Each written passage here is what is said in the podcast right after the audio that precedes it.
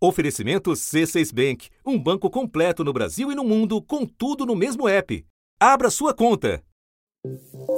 75 milhões de doses da vacina contra a gripe estão à disposição nos postos de saúde do Brasil inteiro. Nesse momento, os idosos são o público prioritário.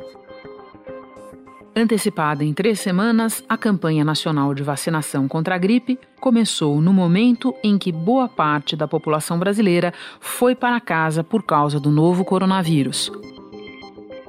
E o ministro da Saúde avisou: cada município brasileiro se utilize da sua expertise, da construção do SUS dos últimos 30 anos de um país que tem um programa nacional de imunização que é respeitado no mundo inteiro. Então, vacinemos idosos e trabalhadores de saúde. Na sequência, nós anunciaremos a data e vamos gradativamente vacinando eh, e, se possível, vacinar a população abaixo de 60. Vamos ver se isso da redação do G1. Eu sou Renata Luprete e o assunto hoje é o encontro do novo coronavírus com a velha influenza. Por que a vacinação contra a gripe é tão importante para tentar amortecer o impacto da Covid-19 no Brasil? Neste episódio, eu converso com a médica virologista Marilda Siqueira, chefe do Laboratório de Vírus Respiratórios e do Sarampo do Instituto Oswaldo Cruz. Depois recebo no estúdio, com todos os cuidados de higiene, o jornalista da TV Globo Márcio Gomes, que já apresentou vários episódios do assunto e agora comanda o programa diário Combate ao Coronavírus. Terça-feira, 24 de março. Marilda, a gente sabe que essa vacina não protege contra o novo coronavírus. Pode explicar então contra o que ela protege? É, realmente essa vacina não protege contra o novo coronavírus. Esta vacina é uma vacina contra o vírus influenza que nós temos que tomá-la todos os anos. Então, desde 1999, que o governo brasileiro oferece para vários grupos é, aqui no Brasil esta vacina, e este ano, mais uma vez, está sendo oferecida à população brasileira, ou uma parte da população, a vacina que protege contra o vírus influenza. E tem mais de um tipo de vírus da influenza, pode explicar? Então, nós temos o vírus influenza A e o vírus influenza B. O vírus influenza A, nós temos o subtipo H1N1 e H3N2. Então, esta vacina ela protege contra o vírus H1N1, influenza A, também influenza A H3N2 e influenza B. E qual é a importância de tomar essa vacina agora, em meio à epidemia da Covid-19, mesmo quando as pessoas estão sendo instruídas a não sair de casa? O vírus influenza, ele circula todos os anos. Ele faz o que nós chamamos de sazonalidade, ou seja, ele faz uma estação do ano no qual ele normalmente circula mais. Aqui no Brasil, nas regiões Sul, Sudeste e parte do Nordeste, esse vírus circula principalmente no final do outono uh, e na, no inverno e ele é considerado um dos principais vírus que causam infecções respiratórias, ocasionando todos os anos um grande número de hospitalizações, um grande número de pessoas que precisam de cuidados médicos. Portanto, este ano, como nós estamos agora com a introdução de um novo vírus no nosso país e no mundo, que é o coronavírus, é muito importante a gente se proteger para é, contra um vírus que, que já existe vacina, não é? Porque aí é uma doença a menos que a gente tem a possibilidade de, de pegar. Marilda, você falou em final de outono, nós estamos no início do outono. O que, que aconteceu? Nós tivemos temperaturas, nós tivemos clima diferente este ano no Brasil para já ter tanto caso de influenza? Tem uma variação de circulação desse vírus influenza no, no, nos anos. Alguns anos ele se adianta, alguns anos é, ele circula um pouquinho mais tarde. E a vacina, em geral, ela fica pronta nos, pelos fabricantes, eles conseguem entregar essa vacina em torno do início de, de março.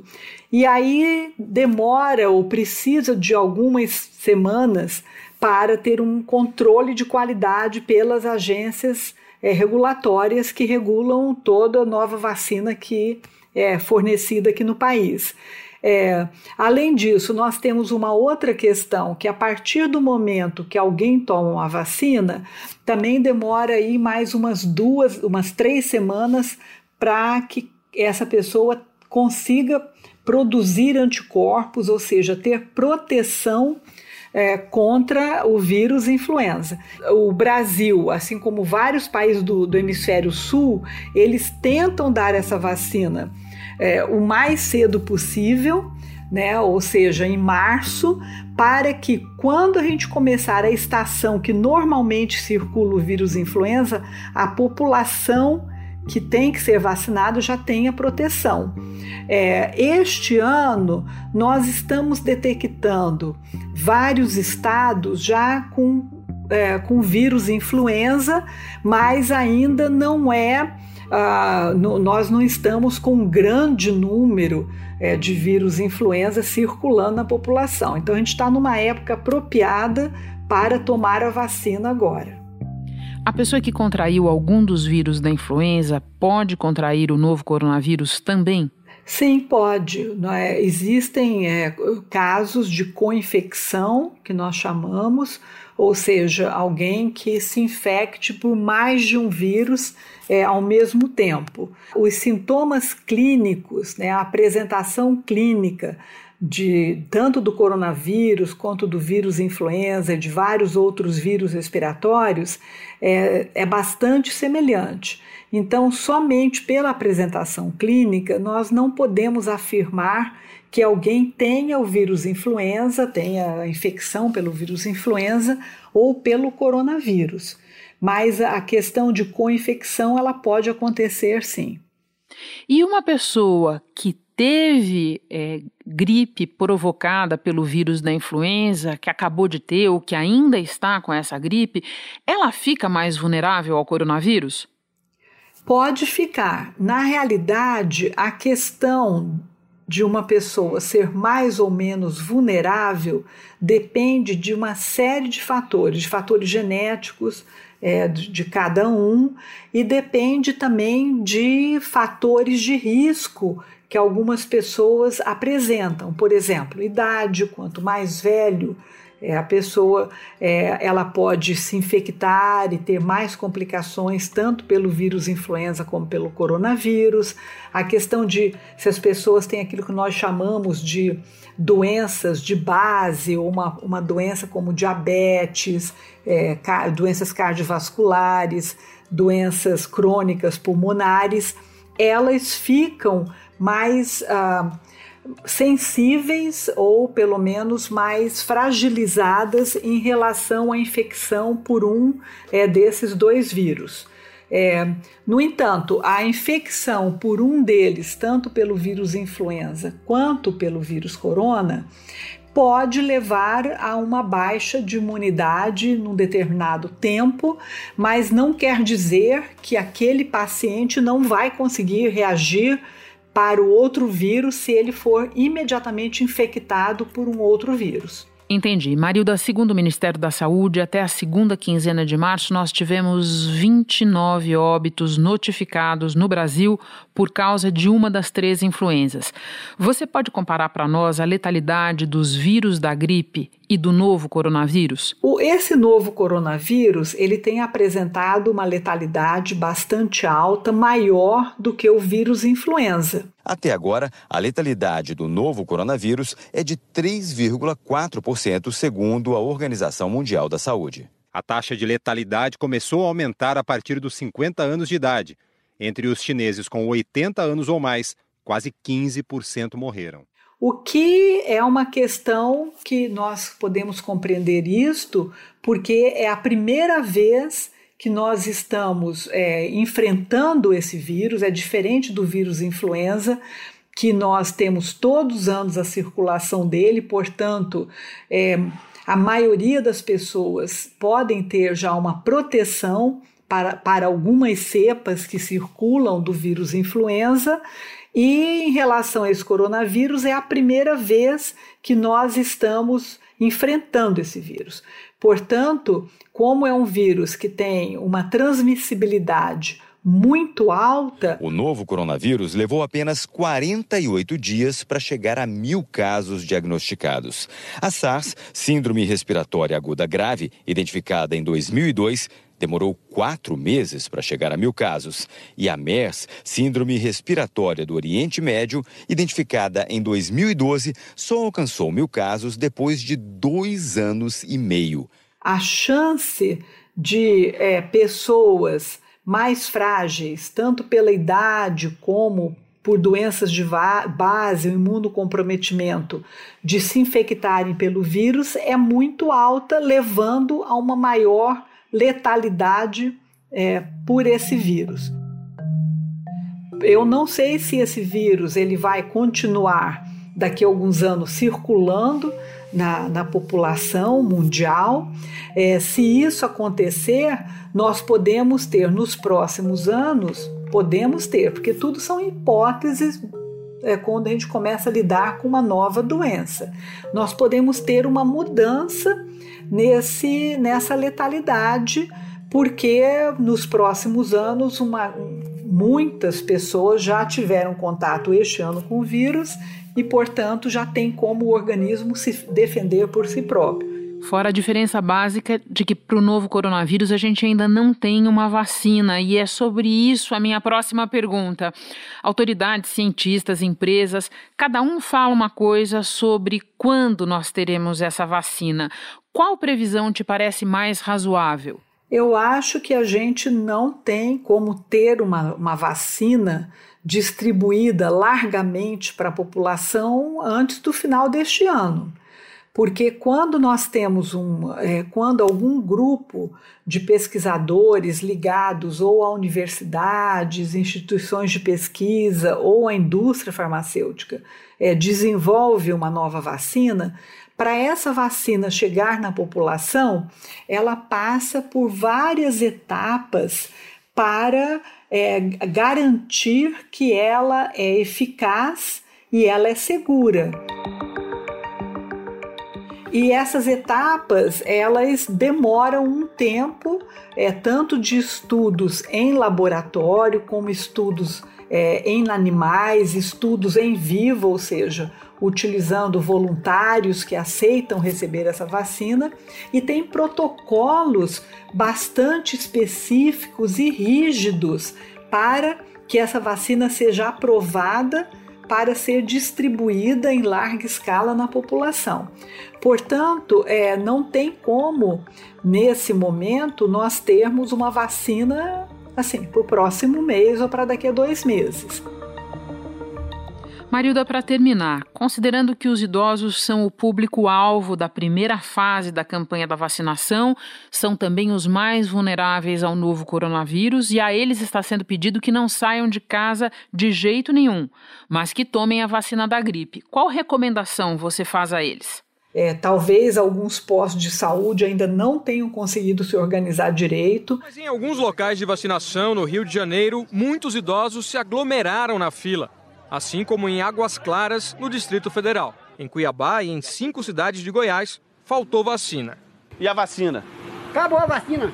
O mesmo problema em 403 municípios do estado de São Paulo. Mas provavelmente nos próximos dias nós vamos ver nos postos de saúde uma organização melhor em termos de controlar as filas, as, a distância das pessoas, umas das outras, esperando é, pela vacina. É, vários postos de saúde vão ter um, um, um, horário estendido de vacinação, ou seja, vão funcionar além das 5 horas da tarde. Então, as pessoas, na medida do possível, né, têm que estar atentas a, a essas questões. Se chegar no posto de saúde estiver muito é, cheio de pessoas, ver que a organização lá ainda não está é, dentro daquilo que poderia ser, é melhor então voltar no outro dia do que ficar longas horas numa fila esperando para ser vacinado. Marilda, muito obrigada pelas explicações todas, por ter encontrado um tempo para conversar com a gente. Eu sei o quanto você está atribulada. Bom trabalho aí. Tá, muito obrigado, um prazer grande. Hora de receber no estúdio o repórter e apresentador Márcio Gomes. Márcio, o Ministério da Saúde diz que comprou 75 milhões de doses da vacina.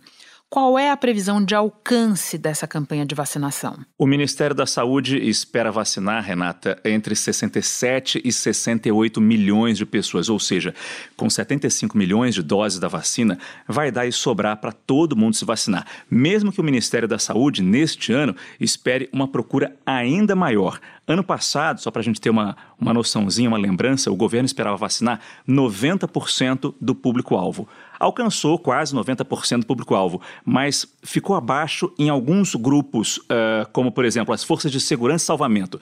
Policiais e bombeiros se vacinaram apenas 48%.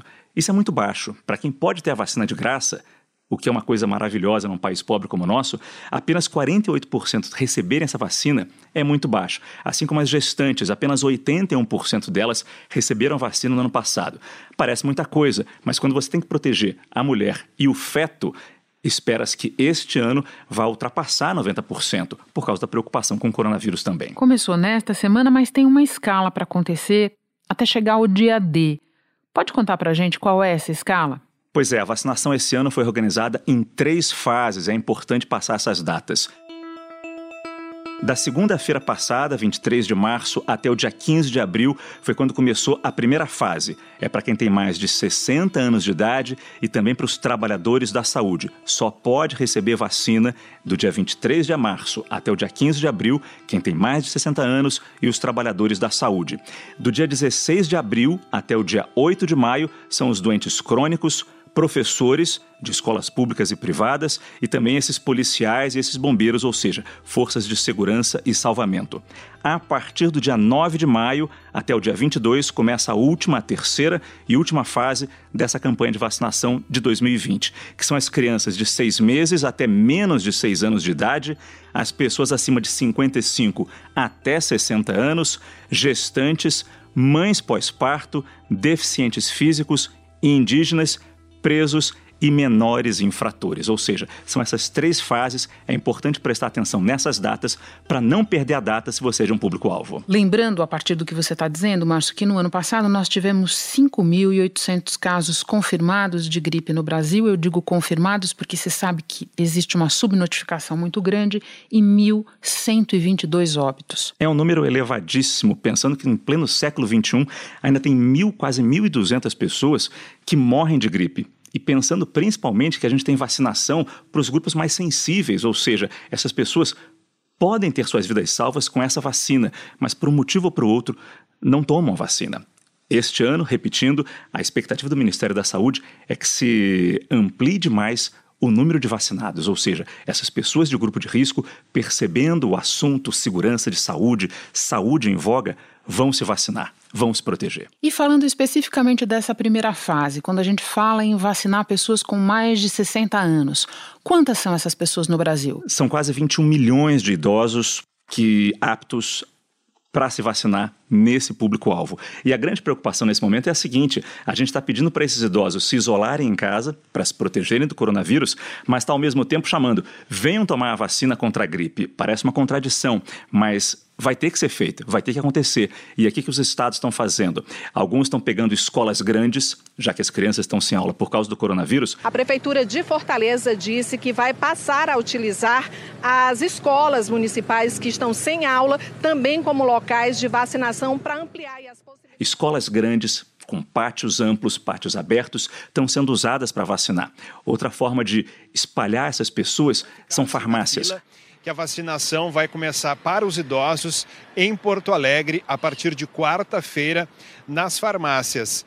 Panvel, São João e H-Farma. Nós estamos inclusive Além dos postos de saúde, em alguns estados, farmácias cadastradas também estão vacinando, tudo para espalhar esse grupo e evitar aglomeração. No Distrito Federal, por exemplo, está se usando ordem alfabética para escalonar essas pessoas que precisam tomar a vacina. E em vários estados tem uma, uma experiência que eu não conhecia, tem um drive-thru da vacina. Você Como é que de, funciona? Você chega de carro e nem salta do carro. Mas aqui em Curitiba especificamente, a gente tem esses pontos de vacinação dentro do carro. Bota o braço para fora, se identifica, claro, mostra sua sua carteira de identidade para mostrar a sua idade. Tem mais de 60 anos, você toma vacina ali, sentado dentro do carro. Porque o objetivo da, das autoridades é o seguinte: agilizar isso. O registro que vai ser feito não vai ser feito nenhum cadastro, as perguntas são simples. Você toma vacina, se protegeu, volta para casa, volta para o isolamento.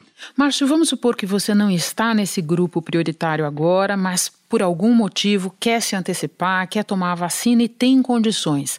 A rede privada vai oferecer também? A rede privada oferece as vacinas. Muitas empresas oferecem para os seus funcionários, outras empresas dão um benefício ainda maior que vacinam os funcionários e os parentes mais próximos.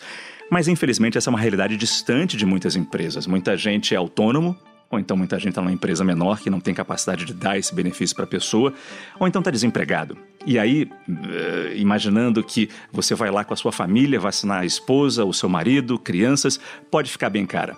Eu liguei para três laboratórios aqui de São Paulo. O primeiro cobra 80 reais por dose da vacina, o segundo 99 reais, e teve um outro laboratório que cobra 130 reais por dose da vacina. Você vê, do primeiro laboratório para o terceiro, 50 reais de diferença. Pode ficar caro se uma família inteira vai tomar a vacina. O problema é que a procura está muito grande. Nos três eu perguntava: tem vacina? Só em um tinha vacina, e mesmo assim com a não tinha garantia de que você conseguiria. Vai lá e não dá para agendar. Então vai lá e tenta se vacinar. É, por um lado, isso é bom. Vamos pensar no lado bom disso. Mais gente preocupada, mais gente interessada em se proteger, em se precaver da gripe. Mas você tem razão, a prioridade é informar ao máximo, disseminar a informação e contribuir para que as pessoas possam se vacinar na rede pública quando chegar a hora de cada uma delas. Especialmente nesses grupos prioritários que são muito importantes. É importante que todo mundo que está nesse grupo, nesses grupos, se vacine. Márcio, muito obrigada pela tua participação. É um prazer ter você no assunto junto comigo. Nunca nos encontramos aqui Nunca nos estúdio, encontramos né? aqui. Muito obrigada. Um ótimo trabalho para você, Márcio. Foi um prazer, Renata. Nesta semana, novas medidas restritivas à circulação tomadas por estados e municípios devem colocar ainda mais brasileiros dentro de casa, onde também não dá para bobear. A recomendação é intensificar a limpeza usando o material disponível e álcool sempre que possível. Para quem vem da rua e chega na casa limpinha, três orientações: deixar o sapato do lado de fora. Antes de entrar para valer, colocar tudo que veio da rua num canto separado já para isso e ir direto para o banho, vestindo depois uma roupa limpa, roupa de ficar em casa. Eu fico por aqui, até o próximo assunto.